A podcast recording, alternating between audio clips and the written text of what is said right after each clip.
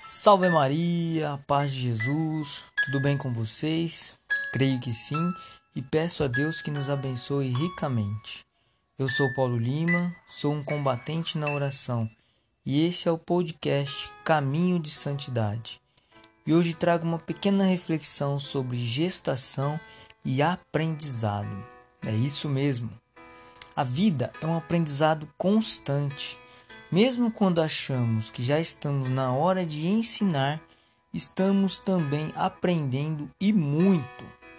Deus, em sua infinita bondade, amor e cuidado para com os seus filhos, procura moldá-los a todo instante, colocando-os em situações e dando-os a oportunidade de evoluírem como seus filhos, de cooperarem na criação, na formação e na salvação.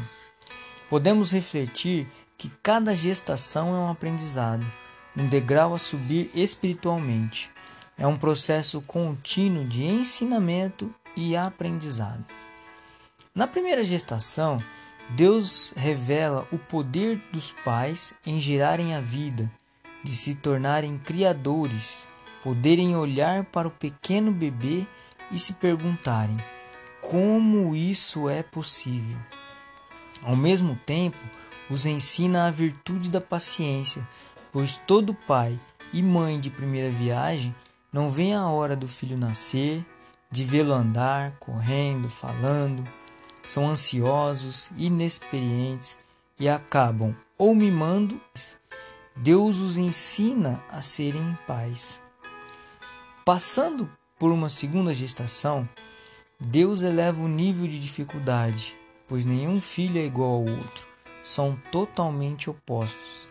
Nesta fase, os pais precisam ensinar seus filhos a conviverem como irmãos, a terem cumplicidade, a praticarem o amor, a caridade, o cuidado e o compartilhar.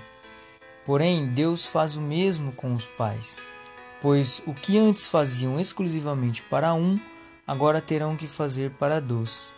Aprender a conviver e a satisfazer duas personalidades diferentes se torna uma, uma tarefa dificílima. Agora, em uma terceira gestação ou mais, Deus também testa a fé dos pais. Ele manda outras bênçãos no seu tempo e segundo a sua vontade independentemente de como esteja planejada a vida do casal. Se o bom Deus concluir que é hora de enviar o terceiro, o quarto, o quinto ou mais, ele envia. E nesta hora é preciso ter muita fé e confiança na providência divina. Confiar que ele vai mandar aquilo que falta na hora certa.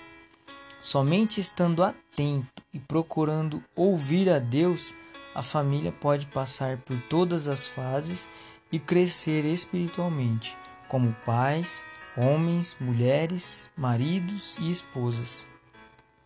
Lembrando que Deus confia os filhos aos pais para que eles os eduquem na fé, para que no futuro se tornem homens e mulheres de valores e de atitude.